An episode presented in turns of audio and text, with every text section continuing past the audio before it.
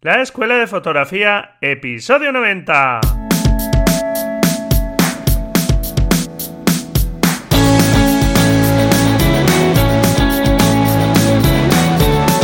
Que son mis ojos, mi tesoro, que es mi Dios, la libertad, mi ley veratonito el mundo, mi única patria, amar.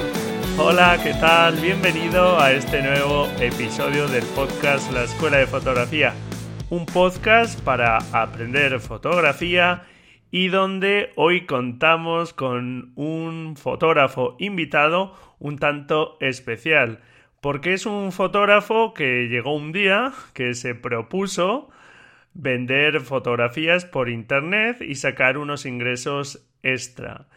Y como yo sé que muchos de vosotros hace poco, por ejemplo, lo preguntaban en el blog y varios de vosotros me indicabais que bueno, pues aparte de que la fotografía sea un hobby para vosotros, pues también os gustaría eh, poder conseguir unos ingresos extra o quién sabe poder llegar a vivir completamente de la fotografía, pues cuando conocí a Carles y bueno, pues eh, lo que él hacía me pareció muy interesante que viniera a contárnoslo. Carles Navarro es la persona que está detrás de la web fotodinero.com y cuenta ya con una buena experiencia de venta de fotografías en las agencias de stock de imágenes. Y tanto si tienes esa intención de poder obtener algunos ingresos de la fotografía como si no, Carles nos va a explicar que ya el mero hecho de ponernos a fotografiar temáticas y determinado tipo de fotografías que no son las habituales, pues ya se aprende muchísimo. Además de recibir unos comentarios de esas agencias sobre nuestro trabajo que nos puede ayudar. Así que es posible que conozcas un mundo que desconocías y que finalmente pues te animes a probar este mundillo de la venta de fotografías online.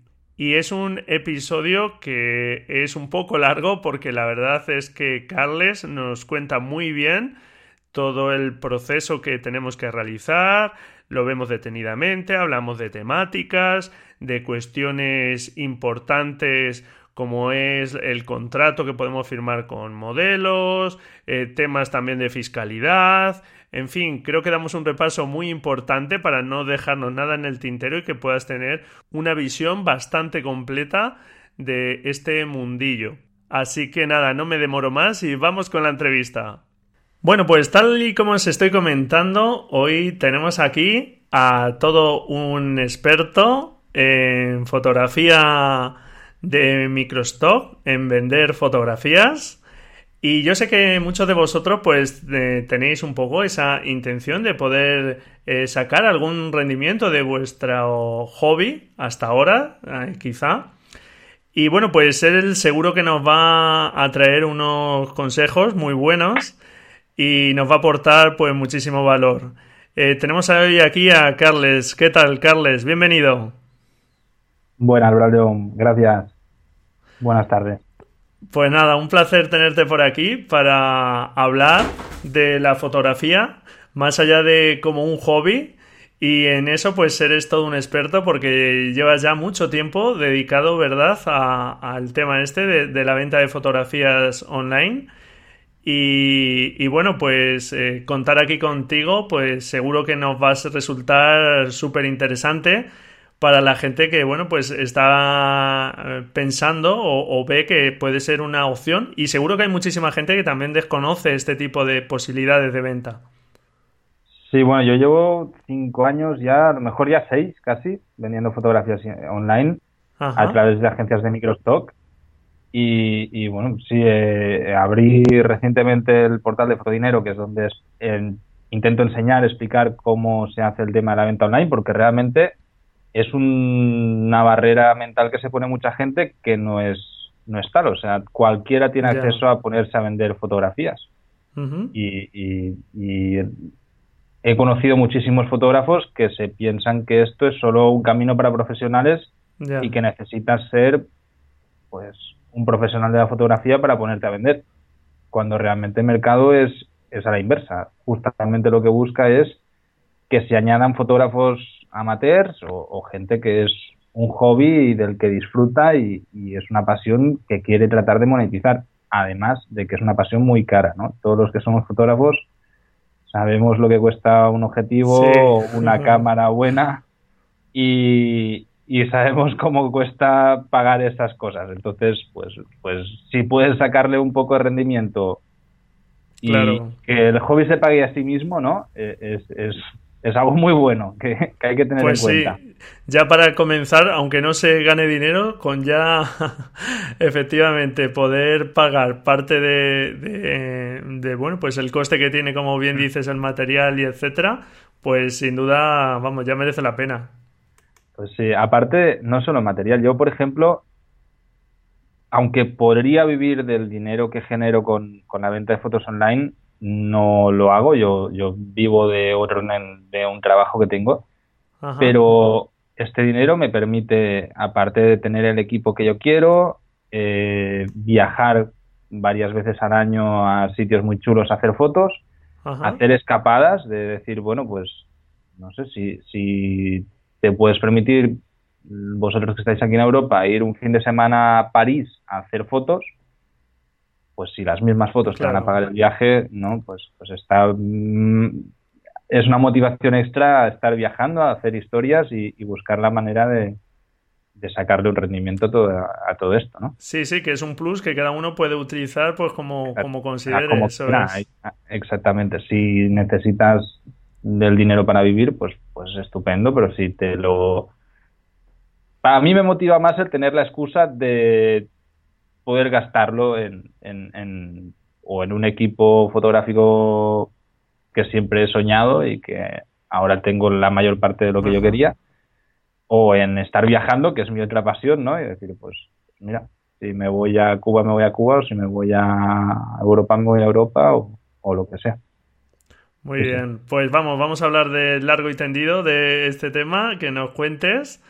Y bueno, pues eh, decir que Carles eh, es de Barcelona, pero reside ya desde hace bastantes años en Nicaragua. Y bueno, ahora por este, en esta fecha lo tenemos por aquí, por España. y nada, pues eh, supongo, Carles, que tú también tuviste unos inicios. ¿Cómo fueron esos inicios en la fotografía? Yo la, la, fotografía la llevo en sangre casi. Yo cogí una cámara reflex, no sé, con 3, 4 años. Mi padre es fotógrafo. Entonces, en casa siempre había cámaras, había, había equipo y desde muy pequeño tuve compactas y, y, usaba sus cámaras y me acuerdo que nos poníamos y me enseñaba a utilizar pues el obturador, el diafragma, cómo funcionaba el tema. Evidentemente es fotografía analógica en ese momento, pero bueno, pues, pues la base la tuve en casa. Y, y quedó así, pues hacía, pues, me imagino lo que hace todo el mundo, ¿no? Eh, aficionados de hace años de analógico que no disparábamos mil fotos porque había que pagarlas luego. De, en, vacaciones cogías la cámara, hacías tus fotos, tal, y, y ya. Y comencé con la fotografía digital pues la primera vez que me fui a, Nicaragua, que fue en el año 2006, hace 11 años, y, me compré una, una Canon 350D, mi primera cámara digital, y ahí empecé, pues bueno, a, hacer fotos ya un poco más en serio, a, a, trabajar de fotógrafo reportero, a hacer, a documentar todo lo que hacía y tal, y a generar archivo. Y, y claro, pues haces muchas fotos y al final, por desgracia, que me imagino que lo que nos pasa ya a todos, a los que somos aficionados y hacemos muchas fotos, que no las ve nadie. O no las ve pues tu familia alguna vez que pobrecitos se las enseñas y están ahí, ah, mira, aquí estaba tal. Pero las fotos pues están en discos duros y tal. Sí. Y, Yo solo, pues solo decir, Carles, que un paso que me parece importante al menos es publicarlas y compartirlas, por lo menos que no se queden en, un disco duro, aquellas que, bueno, pues crees que tienen algún valor fotográfico.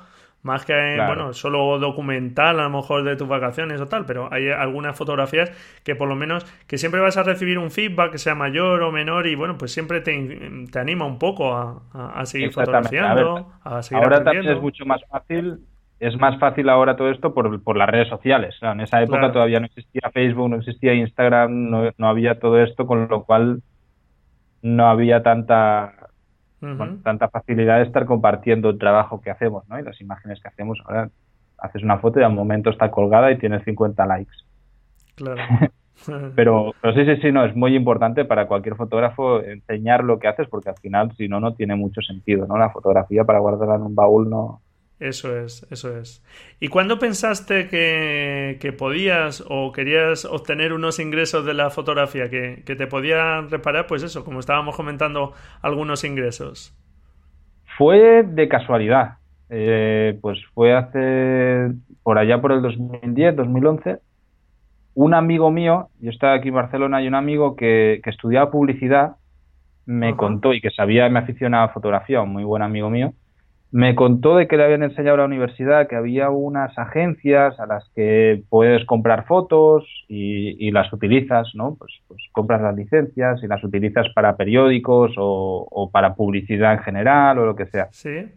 Entonces me, me, explicó eso y me explicó que está la contraparte, que estas agencias se nutren de fotógrafos amateurs, que son las agencias de Microstock, que las más famosas pues son Shutterstock, Getty Image, Fotoria, sí. Stock Photo, Dreamstime, todas estas agencias, ¿no? Entonces, bueno, me dio la idea y me dice, hostia, ¿por qué no las vendes? Y, yo, bueno, pues eso que se te abren los ojos y siempre he sido muy emprendedor y, he hecho cosas por mi cuenta y, y pensé, hombre, pues está muy bien esto, ¿no? Puedo mis fotos, aparte de que las vea la gente, me pueden repercutir en, un ingreso. Claro. Y empecé a indagar un poco el tema. Eh, me di de alta, empecé a subir fotos y bueno, la verdad es que comencé y no vendía un cromo. O sea, era un, drama. Pero porque no había nada de información en español, absolutamente nada en ese momento. Mi inglés no era tan bueno como el que puedo tener ahora y, mi información estaba en inglés, entonces era muy complicado. Subía fotos que tienen que pasar un, examen de aceptación, luego tienen que pasar controles de calidad. Muchas veces te las rechazan y no entiendes los motivos. Luego no las etiquetas bien, porque es, es muy importante. O sea, el tema del etiquetado, la gente busca palabras para fotos, por lo cual tú tienes que agregar palabras a estas fotografías que describan tu fotografía y que ayuden a que la está buscando a encontrarla. Si no sabes hacerlo bien, sencillamente están en venta y, tú ves unas estadísticas ahí y ves que, wow, ha tenido una visita, ¿no? Y, te quedas ahí y dices, pero ¿y por qué va a comprar? Y, y claro, entender todo eso me llevó mucho tiempo. Me, me llegó un montón y, y muchísima desesperación y frustraciones y porque soy muy terco y veía que había gente en Estados Unidos que se ganaba súper bien la vida con esto y decía, ¿por qué yo no puedo? O sea, ¿qué, estoy haciendo mal? Y, cuando me daba cuenta lo corregía, entonces al final ves que tu flujo, tu primera venta es como, wow, todo el mundo, ¿eh? Y, todos los alumnos que he tenido lo, lo ven y es como, ¡hala, qué chulo! Mira, he vendido esta foto. Ajá. y ahora vendo, no sé, cientos de licencias. Entonces ya no te, ya, si no vendo, sí que te dices, hostia, ¿qué está pasando, no?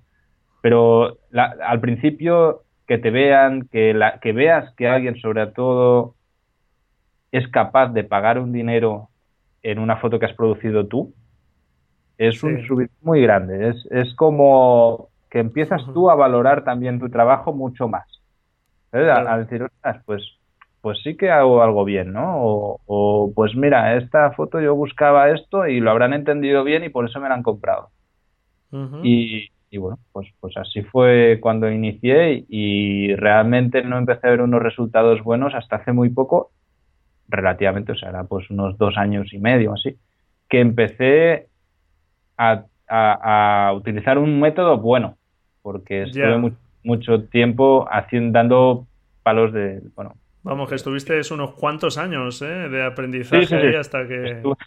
fue muy duro, al inicio fue durísimo, porque estuve muchísimo tiempo, además, eh, como una obsesión, o sea, subía muchísimas fotos, me tiraban atrás la mayoría y luego no se vendía casi ninguna. Y era como, pero bueno, pero ¿por qué? Y, y al final, hasta que encontré camino, ¿no?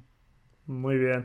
Antes de que nos puedas dar un listado de claro de, tus recomendaciones para, empezar a vender y cómo orientar un poco los tipos de fotografía, realmente para eh, poder vender a una agencia, eh, ¿qué te piden? O sea, ¿envías unas fotos y las analizan? ¿O qué pasos tienes que dar para empezar a trabajar con alguna de estas agencias?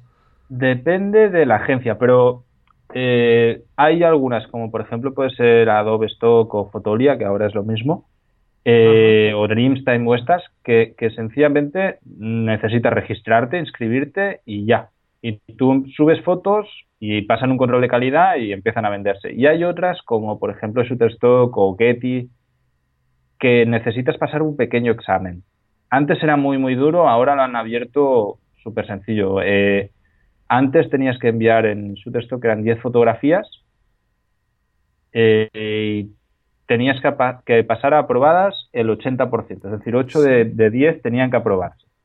Y lo normal eso era. lo valora un jurado, entiendo, suyo, y te da un, resultado. Exactamente, sí, sí. Un, un, alguien de control de calidad de ellos, un curator que le llaman, y, y él te dice aprobada o, o, no aprobada, y te dice motivo por el cual no te la aprueba que muchas veces pueden ser cosas súper subjetivas, o sea, es...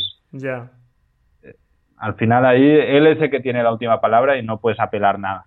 Entonces si suspendes, pues vuelves a subir y tal. Eso es, se podrá volver a intentar, ¿no? claro, Si, si, te quedas a puertas y te dan unas recomendaciones, pues en base a ello podrás rectificar y...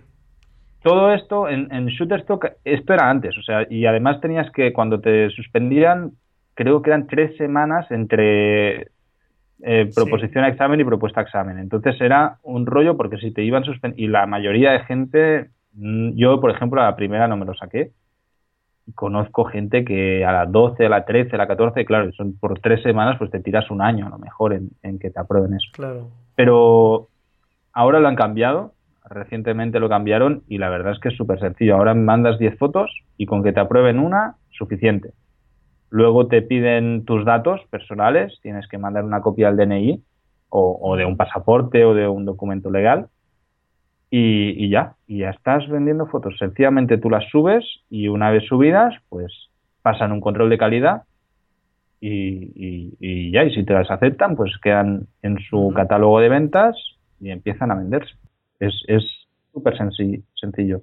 Y mm, cuéntanos un poco, eh, cuando uno vende una fotografía de esta forma, supongo que, tú te quedas con un porcentaje o con un fijo de la venta. ¿no? Tú te quedas con una comisión. De La, venta la decide, es decir, el precio de venta lo decide la agencia con el cliente que tenga. Y depende muchísimo del uso que le vayan a dar y de si es un cliente recurrente o no. Tú, por ejemplo, puedes pagar, puedes contratar un paquete de, te descargas mensual a, una agencia y pagas, pues, no sé, 30 dólares y te puedes descargar 30 fotos al mes.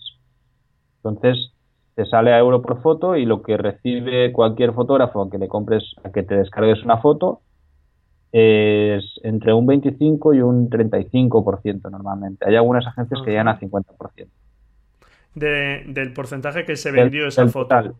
Que puede, puede variar bastante si se compra, como tú dices, en un paquete o se ha vendido suelta. Yo, he tenido, cambia mucho el precio. Sí, sí, sí, muchísimo. tenemos que entender una cosa, que esto es importante, es una pregunta que mucha gente mm, a veces la hace, y es que cada foto se vende más de una vez. Es decir, claro, claro. no vendes sola vez una foto. Y, ya, esa foto, yo tengo fotos que he vendido cientos de veces esa misma foto y que cada día la vendo y, y, que no siempre la vendo en 35 céntimos y otras veces me pagan 35 dólares por, por la misma descarga. Es el uso al que, el, que le vaya a dar el cliente. Nosotros... la resolución máximo o el tipo de destino que le va a dar, ¿no? De si va destinada solo a internet, a televisión, a prensa. Exactamente. Además de la resolución, sobre todo es el tema del uso que le vaya a dar final, ¿no? Pues si es, no es lo mismo una foto para una campaña publicitaria en autobuses que para una carta de un menú de un restaurante, ¿no? En, en España hay una mala cultura, una mala práctica de todo esto. La gente muchas veces compra la mínima licencia y luego la utiliza en lo que le da la gana. Pero por eso a mí me ha pasado con fotos mías que luego le mandas un correo diciendo, oye, esta licencia, pero bueno, Ya. Pero. Supongo que las, las, agencias estarán un poco detrás de eso también, claro, son las responsables de que. Pero bueno, ante tanta foto. no lo pueden, no lo pueden controlar. Hay agencias que venden 10 millones de fotos al mes, burradas. Es que. Claro.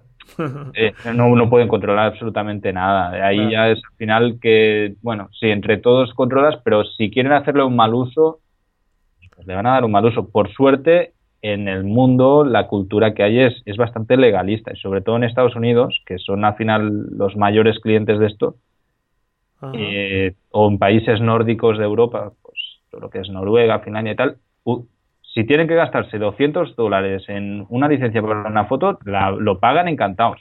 O sea, utilizan, van siempre, se curan de, de hacer las cosas súper legales para no tener problemas a futuro. Claro. Entonces, bueno, pues hay veces eso que, que de golpe dices, anda, hoy una, una, licencia, estás acostumbrado a cobrar céntimos de, de, y de golpe, pues 100 dólares de, de, comisión por la venta de una foto. Y piensas y dices, coño, alguien se ha gastado 500 dólares en mi foto, ¿no? Y cuéntanos, para empezar entonces, eh, bueno, tampoco es necesario tener un grandísimo equipo y tal. Supongo que las fotografías estas que hay que pasar, hay que enviar para ese examen, digamos, pues lo mejor es que, bueno, está claro que técnicamente pues no pueden ser un desastre, pero entiende que hoy incluso como incluso lo hablábamos tú y yo un poco antes de la entrevista, que incluso con un teléfono móvil se pueden hacer estupendas fotografías y supongo que también un poco pues en todo caso es mejor eh, más que la calidad, que bueno, pues está claro que, que se requiere una calidad mínima, pero mm, sobre todo quizá la temática, ¿no? Y verdad, em, saber qué tipo de fotografía puede ser la, la más demandada. Exactamente. En, en, respecto a lo que decías de la calidad, las empresas, las agencias de stock, la calidad mínima que te piden son 4 megapíxeles. eh, esto está súper desfasado. Por suerte nuestra e, es, casi nada. Ahora cualquier móvil te hace una cámara, tiene fotos de 12 megapíxeles, de 10 megapíxeles.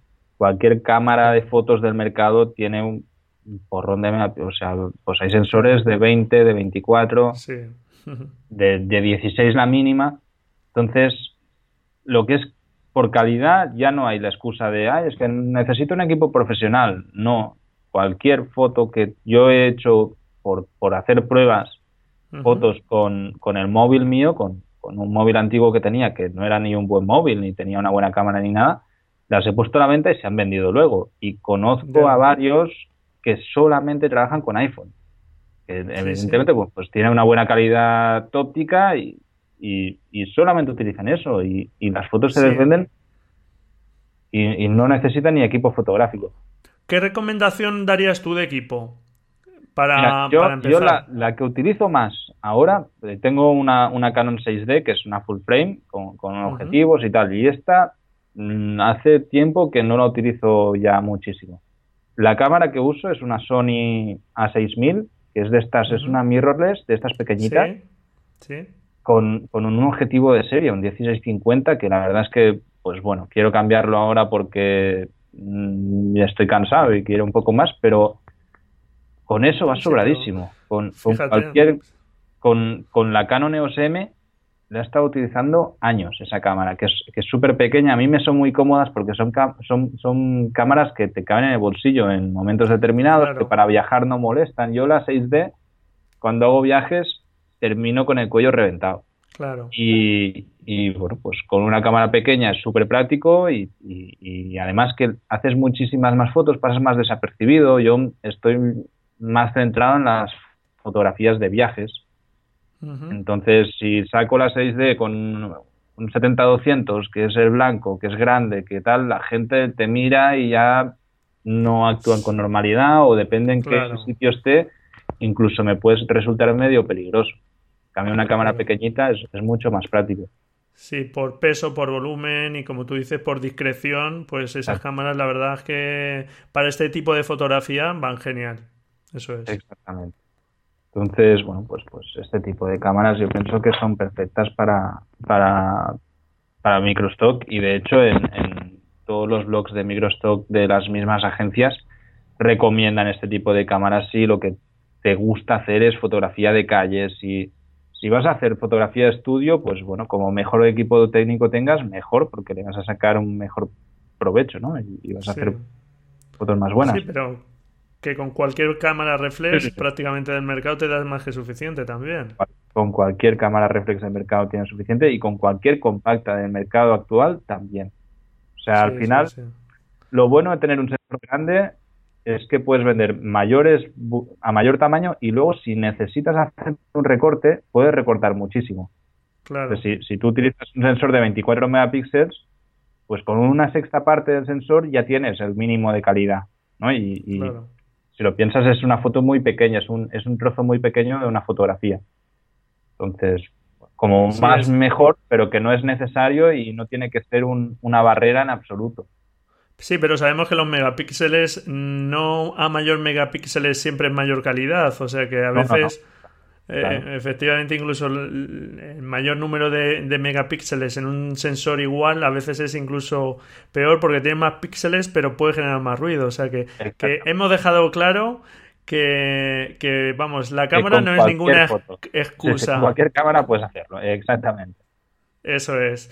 Y entonces cuéntanos un poco cuáles serían los consejos o cómo empezar una persona que, que, bueno, se podría plantear tener unos ingresos extra sin demasiado esfuerzo, como estábamos diciendo, o sea, sin, bueno, pues, porque no te obligan a subir un número mínimo de fotos, ¿verdad? Las agencias. No, no, no, no. tú puedes estar, de hecho, la gracia de esto es que tú puedes subir hoy 100 fotos y que te las aprueben todas y estas 100 fotos van a estar vendiéndose eternamente y puedes no volver a subir absolutamente nada en un año y estas 100 fotos siguen en venta.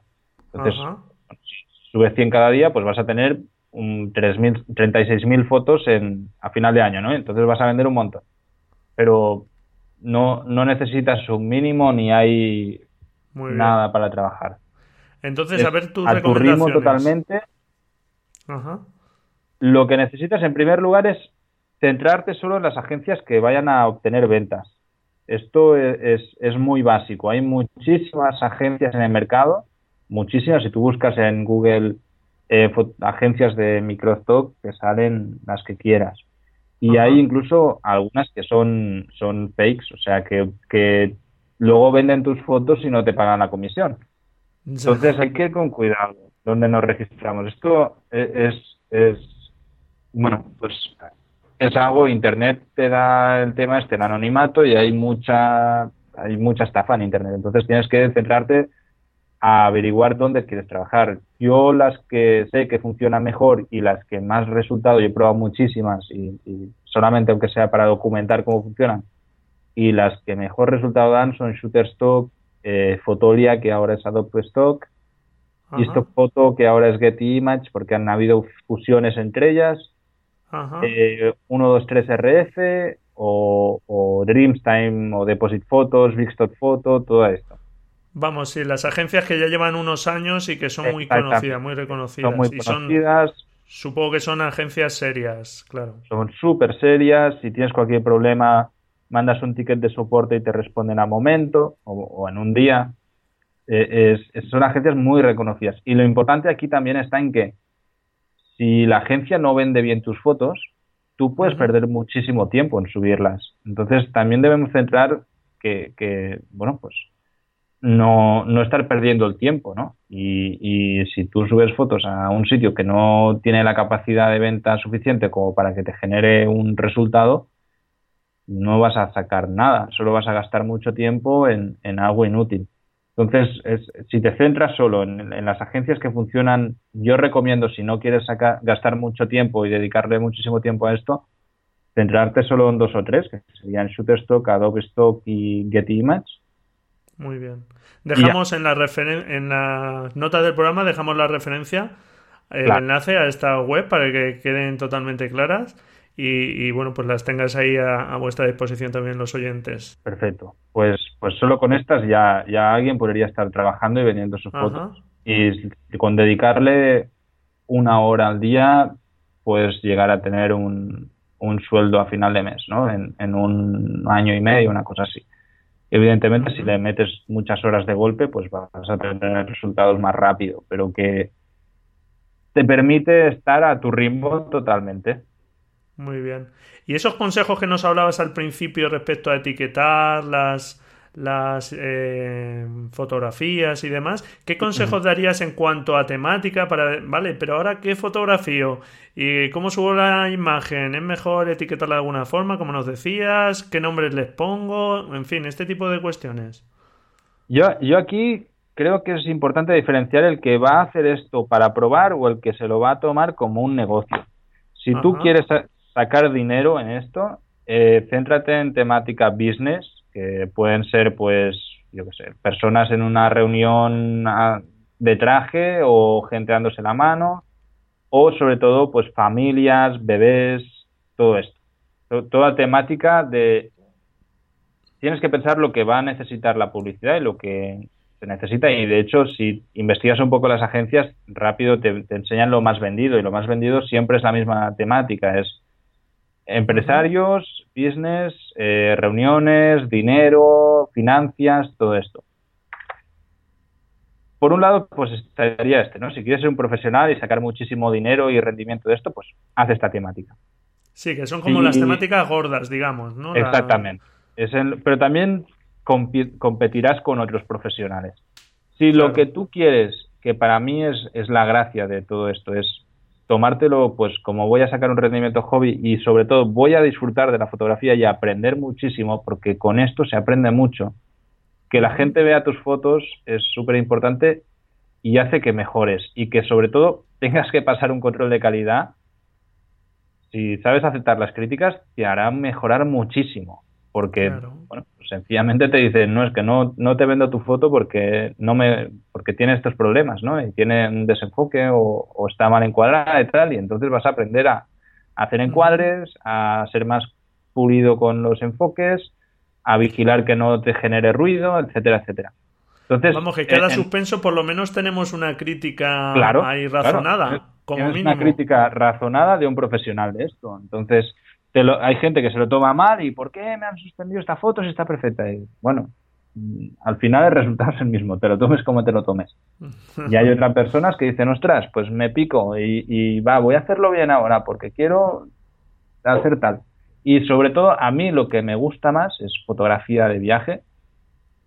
De hecho, yo comencé pues con esto, ¿no? Eh, de, viajando sobre todo por Nicaragua, haciendo fotos de naturaleza y de viaje, documentando y, y fotografía, mucha fotografía editorial, que es fotografía de calle, donde pues, se ve gente y tal.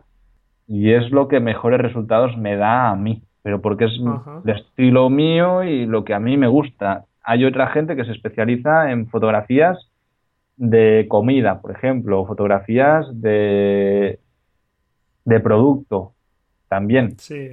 Lo, lo bueno que tienes, si, si te gusta esto, es que te permitirá probar muchas cosas, hacer muchas fotos que antes no harías. Es decir, pues a mí en, mi caso, por ejemplo, me gusta hacer la fotografía de viajes, ¿no? Pues me centro en esto, pero también he probado de hacer fotografía de bodegones o hacer fotografía de producto, hacer fotografía de modelos. Esto a mí la, la, la gracia que tiene, que si te lo tomas un poco en serio, te permite investigar un tipo de fotografía que a lo mejor no estás acostumbrado y que no harías que si no es de otra manera. Mm, claro. El, el, que es un fotógrafo de aves, por ejemplo, pues solamente hace fotos de aves, pero si de golpe dices, ostras, pues veo que se venden muy bien las fotos de manzanas en blanco, ¿no? En, un fondo blanco. Pues voy a probar a hacer esto y aprendes a iluminar correctamente un objeto, a, a, cómo funcionas pues de esta manera, ¿no? El, te da, te da la, facilidad y el, y el pequeño empuje que necesitas para Sí, para sacarte tu, exactamente, hacer otro de tu zona de confort y, hacer otro tipo de fotografías.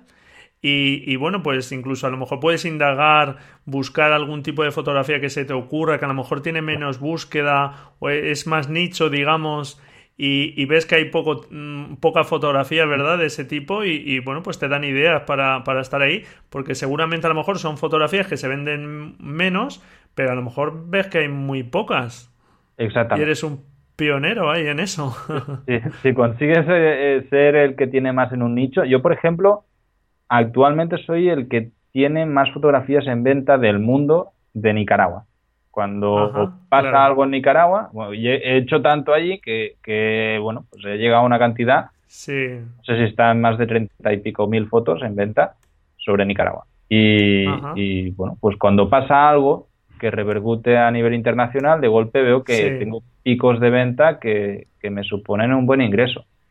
Claro. Entonces, pues eso es genial en mi caso. Claro, en Nicaragua no se vende mucho, por eso soy el que tiene más. Pero, pero sí, sí, si consigues tu nicho donde te especializas en algo y eres el que tal. Ya hay un, hay un australiano, por ejemplo, que hace solo fotos de camaleones y de, y de lagartijas. Pues vende súper bien y se dedica a esto. Claro, eh, tiene miles de fotos de camaleones y lagartijas y, y las vende y, vive así, perfecto. Al final... Sí, perdona. No, al final cada quien decide en lo, si se quiere centrar en algo o, prefiere probar en muchas cosas, ¿no? Claro. Eh, nada es, no, no hay nada contraproducente. Aquí solo vas a ir a más. Es decir, sí, es cuestión de probar, ¿no? Total. Pues, pruebas un tipo de foto, la, ves cómo funcionan, las dejas ahí un tiempo a ver qué tal y si ves que bien, pues sigues ahí. Si ves que pasa el tiempo y aquello no vende, pues, bueno, pues pruebas otras cosas. Exactamente. Que digamos que en lugar de solo hacer un tipo de fotografía que nos gusta y subirlas a nuestras redes, que eso es algo genial y que yo siempre animo aquí en la escuela de fotografía, que publiquemos aquellas fotografías al menos que más nos gustan para que no se queden ahí en nuestro disco duro pues es un plus más el, bueno, subirlas a estas, a estas redes, hacerlas con una intención, digamos, buscando un poco esa posible venta y, a ver qué ocurre, ¿no? Exactamente, y de hecho las, las fotos que subimos en las redes también las podemos vender. Es decir, no hay, un, hay un bulo y hay una leyenda urbana de que todo lo que subimos en Facebook perdemos nuestros derechos, todo esto es falso.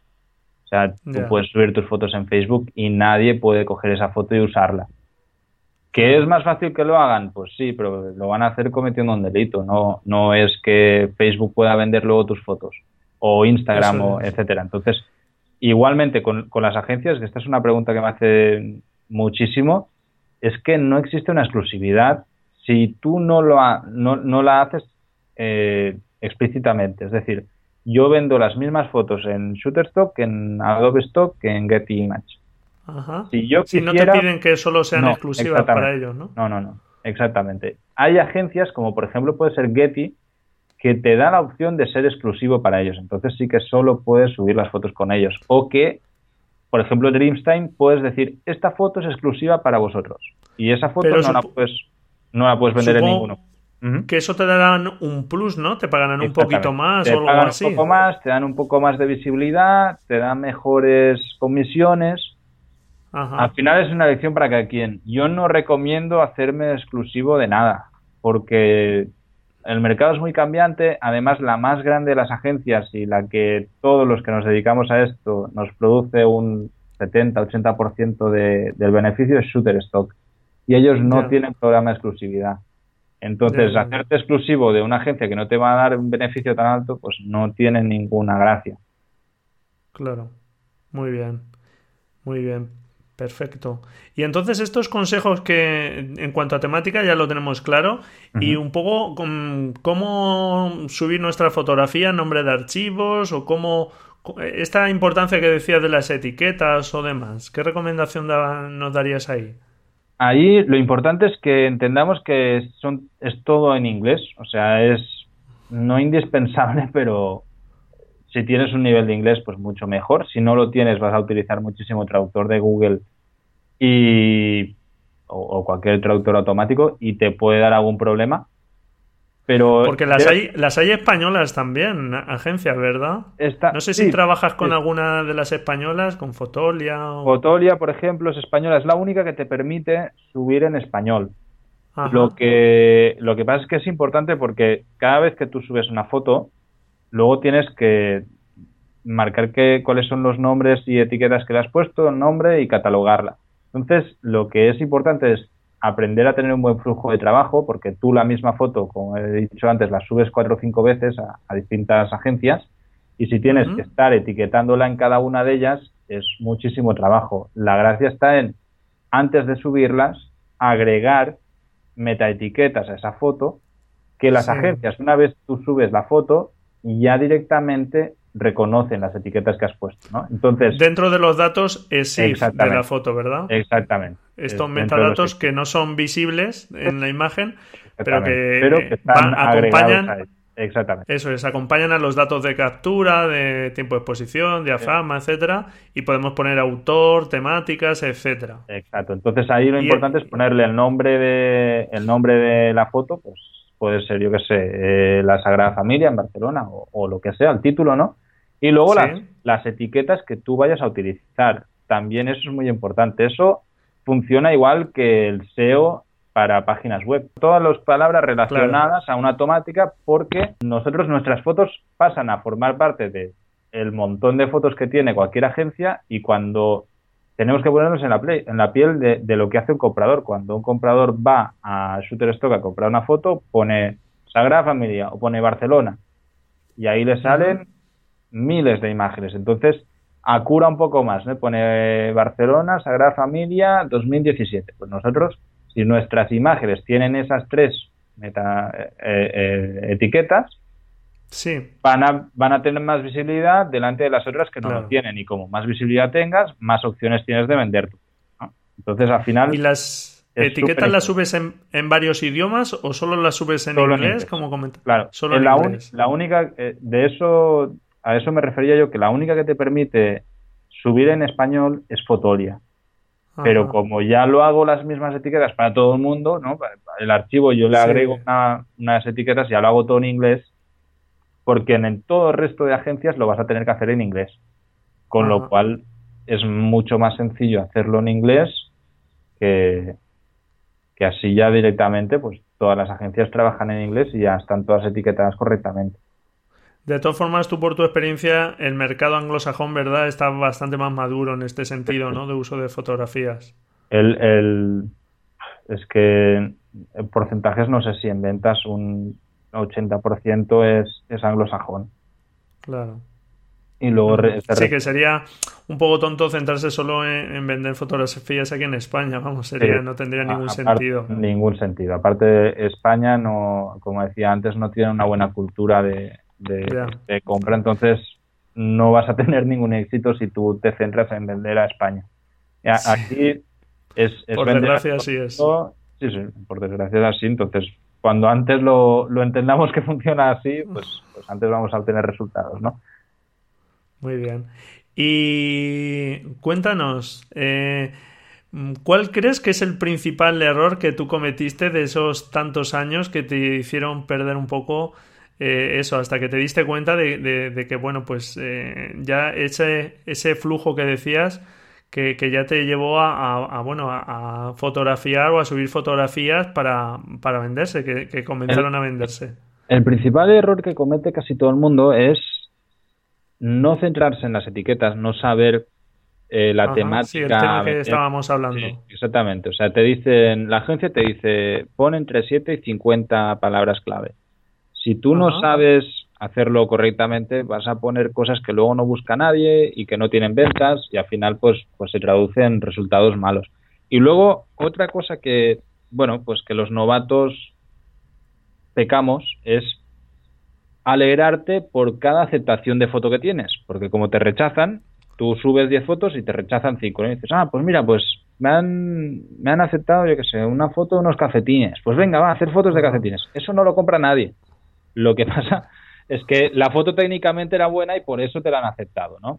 Entonces, es muy fácil centrarse al inicio en hacer tipos de fotos que tengan una aceptación más alta, pero que al final tú lo que te tienes que centrar es en tratar de vender fotos, ¿no? Entonces, tienes que tratar de ir a por las fotos que tienen temáticas de venta y que te las acepten. Y, y, eso es lo que te ayudará a mejorar. Entonces yo a lo mejor también me pasé muchísimo tiempo eso, haciendo fotos que no tienen ningún sentido comercial. Eh, tú puedes hacer una foto a un animal, a, tu perro, a tu mascota, subirla y que se venda, o a un tomate, y eso va a tener pocas ventas. En cambio, si tú buscas, pues ya generar una foto con un poco de intención de que, no sé, estás trabajando temas, yo trato de trabajar siempre por temáticas, ¿no? Entonces digo, va, pues esta semana voy a hacer eh, sesiones de foto de viajeros, y bueno, pues ¿qué relacionamos con viajes? Eh, eh, una brújula, una cámara de fotos, un mapa, entonces ya montas una mesa, ¿no? Con la brújula, con la cámara, tal, eso, eso se vende.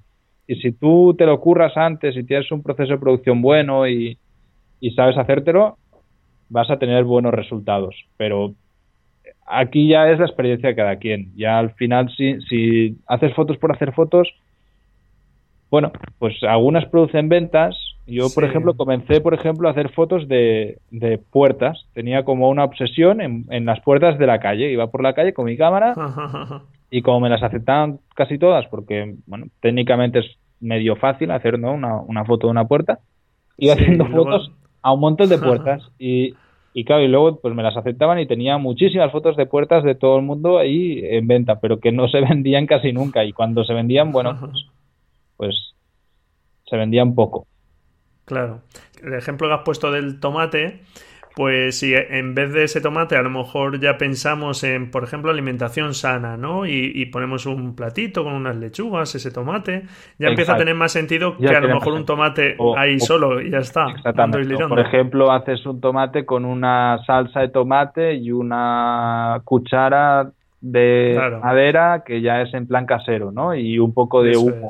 Entonces ya es, de hecho, la gracia de esta es, eso, ¿eh? de que al final tú solo ya entiendes cómo funciona esto y empiezas a hacer fotos que, que hace un tiempo atrás, antes de comenzar, no te imaginabas a ti haciendo esto, ¿no? Y que ves fotos con un resultado comercial muy bueno ¿no? y que parece un anuncio y es que realmente es una foto para un anuncio, sencillamente la has producido tú que antes eras un amateur que no ni se te ocurría ir a hacer pues eso una foto de, de, una salsa de tomate ahí preparadísima con orégano con albahaca con la cuchara y humo falso porque en realidad estás utilizando un cigarro ¿no? para, para hacer el humo entonces bueno pues eh, esa es una de las gracias de, de microstock muy bien, ¿y algún tema mm, peliagudo que se me ocurra al respecto? Es, por ejemplo, tú has dicho fotografía de calle.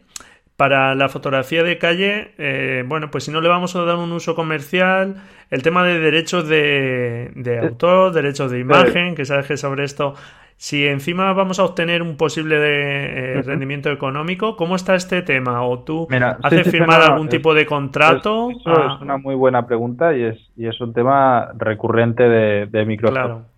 Debemos diferenciar en el uso que se le va a dar a la fotografía. Para uso comercial, si sale una persona visible o, por ejemplo, una, mm, una marca o un modelo, yo que sé, una obra de arte, un tatuaje, algo así, no, no podemos hacerlo sin tener un contrato firmado por la persona, ¿no? Eh, si yo te hago una foto de retrato, necesito que tú me firmes un contrato conforme yo puedo utilizar esa foto para usos comerciales y sacar un rendimiento económico de eso.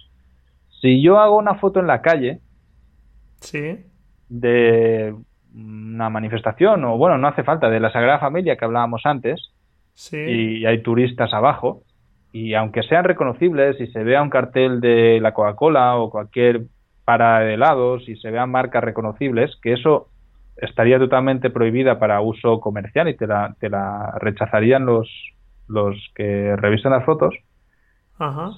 puedes subirla en carácter de fotografía editorial, que tiene un uso limitado.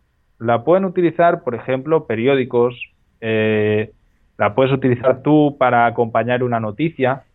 Y eso lo marcas tú cuando se sube, ¿no? Si es para un uso comercial o editorial. Exactamente. Entonces, si tú no lo marcas, se hace para. Tú solo tienes que marcar cuando es para uso editorial.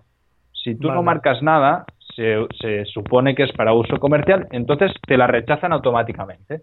Te dicen, no es aceptada para, para uso comercial, con lo cual pues, pues te rechazan la foto y punto. Pero si, si tú lo sabes, yo de hecho de las fotos más vendidas que tengo la mayoría son para uso editorial, porque son ah. fotos de calle, de, de, viajes y de incluso he hecho fotos de retratos robados y que se venden muchísimo y es, es fotografía editorial y no hay ningún problema. En, en, España. Ahí no necesitarías ese modelo de ese contrato. No necesitas ningún contrato de modelo. De hecho, mm. si nos fijamos, por ejemplo, un, un, ejemplo muy fácil de esto es cualquier foto de un periódico deportivo de, de cualquier periódico deportivo, deportivo español, hacen una foto a Messi chutando un penalti y sale en la portada de todos lados y nadie ha ido a Messi a pedirle, oye, eh, dame una, una, firma de que yo puedo publicar esto. No, porque estás en un sitio público y, y, eres una figura pública en este caso, pero puede, puede ser cualquier persona. Cuando vemos una foto de una manifestación y sale gente o cuando... Sí, sí, te entiendo, te entiendo. ¿Entiendes? Ese es el uso editorial. Si tú Messi, por ejemplo, no puedes utilizar esa foto para representar una marca, porque ahí sí que él, para que te firme eso, pues te va a pedir un, dineral, ¿no? Porque a eso se dedican los, futbolistas.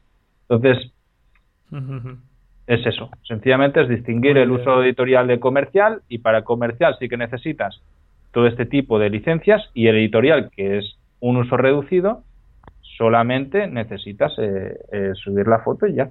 Y de hecho, si si queréis hacer el ejercicio de fijaros en cualquier periódico de tiraje nacional, los pies de foto, la mayoría son de agencias de stock. El, el, por, desgracia, por desgracia para los fotógrafos, incluso de los periódicos de, deportivos, eh, ya los periódicos no tienen a un fotógrafo en plantilla, o, bueno, si antes tenían 20, pues ahora tendrán uno o dos pobres y, y ya, ¿no? Y ahora es al revés, la gente son freelance que suben sus fotos y los periódicos van a buscar las imágenes en los bancos de, de, imágenes, en los bancos de stock. Que hay algunos que están especializados en, en temas de, bueno, pues para, para periodísticos. Sí, para, sí más, más de actualidad, vamos, que van al día fotografía incluso que se consume rápido, vamos, ¿no? Exactamente. Muy bien, bueno pues y, vamos, en este tipo de fotografía donde tienes a un modelo, por ejemplo, para montar esa escena, sí que tendrías que hacerle firmar un contrato. Sí, sí, sí. Incluso, es, incluso pues, esa persona, bueno, pues ya depende del acuerdo que llegue, pero también podrías llegar a pagarle algo, claro, ¿verdad? Yo, yo he hecho sesiones de, de modelaje, de contratos. A ver, eh, y pagas a alguien y ya está. Y tú pues dices, vamos a hacer esta sesión de fotos, ¿no? Y haces tantas fotos como quieras. Ahí ya es el acuerdo que tú llegues con la persona. Si estás iniciando en esto, lo más sencillo y que hace todo el mundo es hablar con familiares y amigos y me dices, mira, vamos a divertirnos tal, piensa que tus fotos, en eso hay que ser súper transparente. O sea, yo voy a vender tus fotos. para que las vendo, voy a necesitar eh, que me firmes este contrato. Hay unos contratos tipo yo en, en Fotodinero en, hay, hay, un apartado de recursos y ahí está en descargas, pero si no, muchas agencias tienen el suyo pues propio.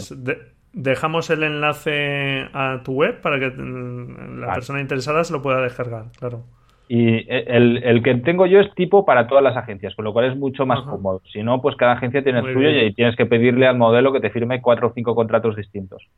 Muy bien. Eh, sea como sea, tú le pides el, que te firme el contrato y, ya, y tú esa foto la puedes vender. Lo más fácil es intercambiar sesiones de fotos para venderlas tú. Es decir, yo, por ejemplo, he ido a restaurantes y les digo, mira, eh, me apetece hacer una sesión de fotos así de un cocinero, tal, y vamos a hacer platos y tal, y yo te voy a regalar las fotos. ¿Te parece bien? En, el caso de ser un, un restaurante, un amigo, un conocido. Y a él, claro, le parece perfecto, pues, pues ya está. Haces los contratos necesarios y, haces tu sesión de fotos y luego puedes utilizarla libremente para vender. Muy bien, muy bien. Pues para empezar, desde luego, es, es una forma estupenda y, bueno, pues bastante asequible a todo el mundo. y luego la otra cosa que te comentaba que, que también creo que, bueno, pues tiene su miga, es el tema de que, claro, si empezamos a ganar un dinero, por pequeño que sea, en principio, pues ya es un, aunque sean 5 euros al mes, ya es una actividad económica que, bueno, pues en principio tendríamos que, por supuesto, que dar de alta, que declarar, porque aquí estamos diciendo que todo lo hacemos muy transparente y queremos ser muy legales y pues tenemos que empezar a, a dejar de lado esta cultura que decías en España de siempre ser muy pillos.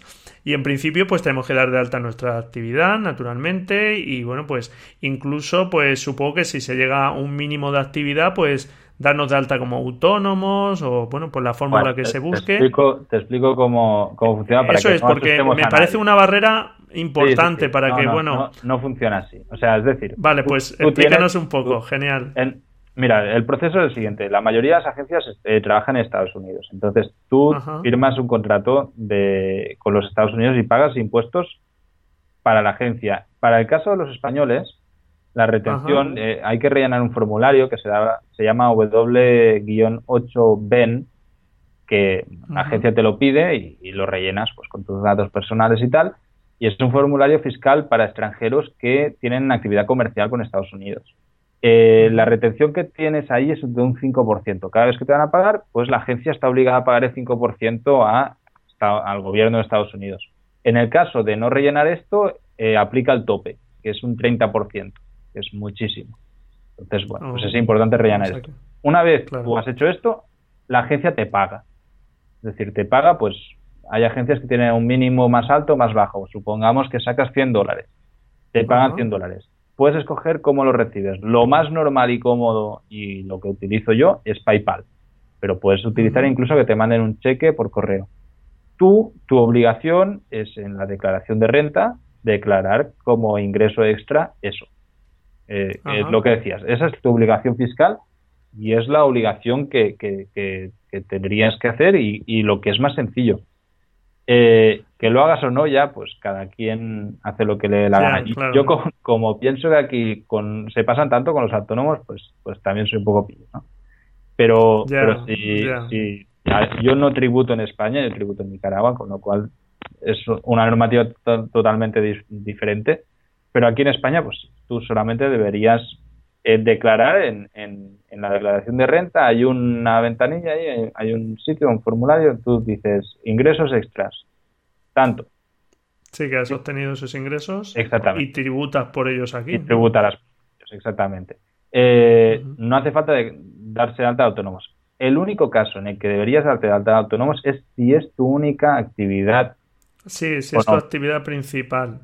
Si tú eh, eh, tienes más que el, que el sueldo mínimo interprofesional anual. Es decir, eh, no recuerdo en qué número está, sé que es muy bajo. El, sí, no sé, me parece que está unos 700 euros, 700 y pico. Por, por desgracia me suena que es menos, pero sí, da igual. El número que sea, entonces anualmente, si tú ganas más que eso y es tu única eh, actividad principal, es, es, tu única actividad económica, entonces sí que deberás darte alta como cualquier empresa. O sea, si, si claro. Pero bueno, ya significa que estarías ya ganando pues un dinerillo aceptable. Con Exactamente. eh, tenemos pues que entender también que, que bueno, pues es, es, el balance que hagas también, ¿no? lo que tú gastas y lo que no. Y, y ya no es un amateur, eso sería alguien profesional que se está dedicando a eso y que, bueno, pues, pues si tienes una profesión y decides tributar en España, pues te tienes que atender a las consecuencias. Y yo recomiendo tratar de fiscalizar fuera de España, porque aquí es una vergüenza. Entonces, ya. dentro de la Unión Europea tienes mil opciones que son mucho mejores para cualquier autónomo que, lo que hacen aquí. claro, bueno, al final, naturalmente, eh, creo que este mundo del emprendimiento y del tema online, creo que también los negocios online y demás, se podrían tener una fiscalidad, creo, que el tema podría estar más avanzado. Por otro lado, naturalmente, todos queremos mm, y, está muy bien que tengamos unos servicios sociales claro, claro. Y, demás, unos servicios públicos de calidad y hace falta también pues ese dinero. Y, vamos, yo animo en lo posible a tener una fiscalidad en España, pero también es verdad que deberíamos exigir que, se actualice un poco pues a la realidad de los mercados es lo que decíamos antes. Es una barrera enorme claro. como está hecho el tema fiscal aquí. Si te pones a pensar y dices, no, es que tienes que dar alta autónomo, que son 300 euros al mes. Y dices, hombre, pues es que a lo mejor estoy ganando céntimos al principio, ¿no? Claro. eso es. Es de loco. Sí, que fuese, que se tuviese un poco en cuenta, pues eso, que, que tú pagues esa cantidad en cuanto obtengas unos ingresos. Pero sin ingresos que, que, estés pagando ese dinero. Lo que pasa es que en España, como decíamos antes, somos tan pillos que yo creo que aunque ganásemos mucho, diríamos que ganamos muy poco para no tener que declarar. los inspectores de Hacienda. Pero bueno, Pero efectivamente. si, si, queremos ser legales y no es nuestra y, y, es un usuario normal, es decir, que la mayoría de tus oyentes supongo que serán este perfil, eh, sencillamente tú en tu declaración de renta, si la haces, declaras que tienes que, que has tenido estos ingresos y punto, y no pasa nada. Y si tienes un ingreso grande y te da un poco de miedo porque tienes ya dos trabajos, no sé qué, pues hablas con tu gestor y le dices, oye, mira, yo recibo estos ingresos a través de esto. En las agencias todas fiscalizan, todas tributan, entonces te, te, facilitan todos los documentos que tú necesitas para hacer la declaración. Entonces es, es, un proceso muy sencillo, no, no debería ser un freno, esto nunca. Vamos, que para la mayoría sacarse un poco ese extra, pues estaría dentro, no hace falta darse de alta como autónomo y ojalá pues alguno de los oyentes le, pique tanto el gusanillo que tenga este problema de tener que, tener que darse de alta como autónomo. Eso sería buena señal de que vende mucho y de que está ahí. Muy bien. Pues eh, también, bueno, creo que tu experiencia, como venimos diciendo, y todo ese aprendizaje eh, creo que nos has dejado hoy muchísimo valor. Y, bueno, lo has comentado ya eh, un poco eh, a, lo largo de la entrevista, has hablado de, bueno, de tus alumnos, de tus cursos. Y háblanos porque tienes un curso que creo que puede ser muy interesante para aquellas personas que, bueno, les parezca interesante obtener este tipo de ingresos. Y bueno pues se pueden llevar eh, pues eso este este esta experiencia tuya y ahorrarse pues mucho tiempo mucha dedicación y mucha inversión. Háblanos un poco de tu curso. Eh, en Fotodinero pues promocionó el curso que se llama genera ingresos online con tus fotografías Ajá. Y, y en él pues trato de de dar todos los consejos que, a mí me hubiera gustado que me diesen cuando comencé con esto, ¿no? Y, y es un curso pues que ya han pasado más de 100 alumnos, que, ya ha probado mucha gente, que ya he recibido feedback, que he hecho muchos cambios, que lo he mejorado, entonces que está aprobado y que además eh, damos soporte, con lo cual aparte del, del curso pues tienes acceso directo a mí mediante correo electrónico y estoy cada día respondiendo las dudas que tienen los alumnos y con el que tratamos pues de ayudar a que la gente no, no se equivoque, ¿no? Pues lo que hemos hablado en la, en, la conversación que hemos tenido, el tema de estar en las agencias correctas, el tema de... Hay mucha gente que se lía con, con el relleno de... con cómo, cómo rellenar el tema fiscal, ¿no? De las agencias, pues bueno, en el curso... te decimos paso a paso cómo hacerlo para que no te compliques, que tampoco es que sea tan difícil, pero que hay, hay gente pues que le cuesta eso. O sobre todo, pues qué tipos de fotografías se venden, trucos para conseguir tener las mejores palabras clave y obtener más visibilidad. Al final, pues es invertir en formación, es lo que es el motor económico de Fotodinero y, y, lo que nosotros estamos pues promoviendo y tratando de, que ayudar a, cuanta más gente mejor y que es una inversión que es muy pequeña. Estamos hablando de que el curso tiene un coste de 67 euros y que con los descuentos, pues toda tu audiencia, ya supongo que luego lo puedes poner a, a, pie de, a, las claro, de programa, pues hay un descuento exclusivo para toda la audiencia tuya que, les vas a ir el curso, vamos, casi regalado. Que lo vas a recuperar muy rápido. Que, pues muchísimas gracias. Que coste que yo no me llevo ninguna comisión y conozco el curso y lo recomiendo porque lo conozco. Y, si encima tienes el detalle de, hacernos un descuento para, los oyentes, pues eh, estupendo. Y bueno, pues animo a los interesados sin duda a echar un, curso, un vistazo al curso porque merece mucho la pena.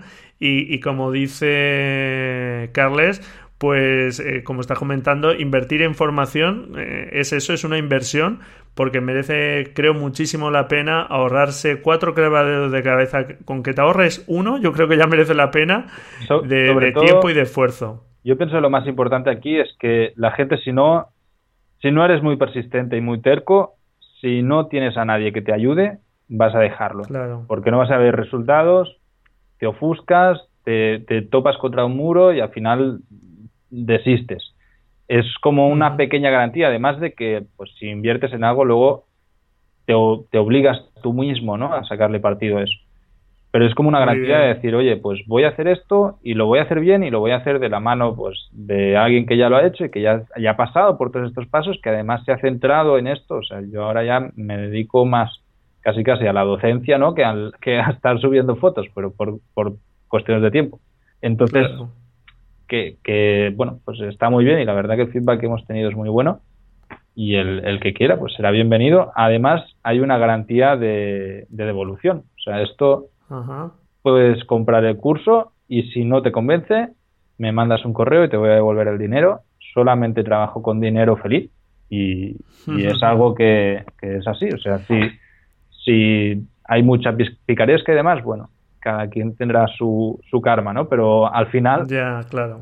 si tú compras algo y dices, hombre, pues me gusta y, y gracias por haber hecho esto, aquí está y así apoyo este proyecto y, tal, pues tienes la opción de, de tener la garantía de que lo que vas a comprar es algo bueno y que no lo vas a hacer a ciegas, que si no te interesa, pues luego me lo puedes decir y sin ningún tipo de problema vas a, vas a recuperar tu dinero y no pasa absolutamente nada. Yo verdaderamente, Carles, creo que como comentaba, la, inversión en formación siempre es algo bueno y creo que para los oyentes es una suerte poder tener este curso, que yo la verdad que mm, creo que te tenemos que agradecer que hayas sacado este curso, además a un precio bastante asequible y además nos haces un, un descuento, con lo cual pues es un curso súper interesante que, efectivamente mm, puede aportar mucho y que, bueno, pues yo recomiendo encarecidamente a quien crea que puede obtener esos beneficios porque seguro que va a cortar tiempos y va a ahorrar muchos errores que le pueden venir muy bien. Así que, primero, muchísimas gracias, eso, agradecerte que has tenido ese gesto de además de hacernos un descuento. A, ti por traerme aquí y, darnos la oportunidad pues, de explicar lo que estamos haciendo ¿no? con Fotodinero. Bueno, y muchísimas gracias sobre todo por todo lo, el valor que nos has aportado, todos los consejos y esta guía que nos has hecho un poco paso a paso de cómo iniciarnos en este mundillo. Y estoy seguro que ahora mismo hay mucha gente, muchos de los oyentes que, que nos escuchan, que, que, oye, le hemos sembrado ahí una posibilidad de obtener unos ingresos extra y, bueno, pues nos has dado unos consejos estupendos, así que muchísimas gracias. Pues de nada y ojalá que, haya servido pues eso, para motivar o sacar un poco el tabú de que podemos vender también nuestras fotografías los que no somos profesionales, ¿no? La gente que no es profesional, ellos tienen la opción de, sacar un dinero de esto, de, un hobby, y si no, te, te, aseguro que animo a todo el mundo que lo pruebe porque se lo va a pasar muy bien. O sea, al final... Claro que sí te lo pasas súper bien haciendo algo que, es un hobby más y que si encima tiene un rendimiento económico, pues mucho más que mejor, ¿no? Muy bien, pues muchísimas gracias por todo y nada, pues hasta otra ocasión. Cuando quieras. Muchas gracias por traerme, Braulio, y seguimos escuchando el, el programa tuyo. Muy bien, pues muchísimas gracias. Un abrazo. Igualmente. Hasta luego, adiós. Adiós. Y bueno, pues hasta aquí este episodio. Espero que, bueno, pues te haya quedado claro de qué va este mundillo y, bueno, pues que si finalmente decides probarlo, creo que es interesante que eches un vistazo al curso de Carles con ese descuento del 40% que nos hace.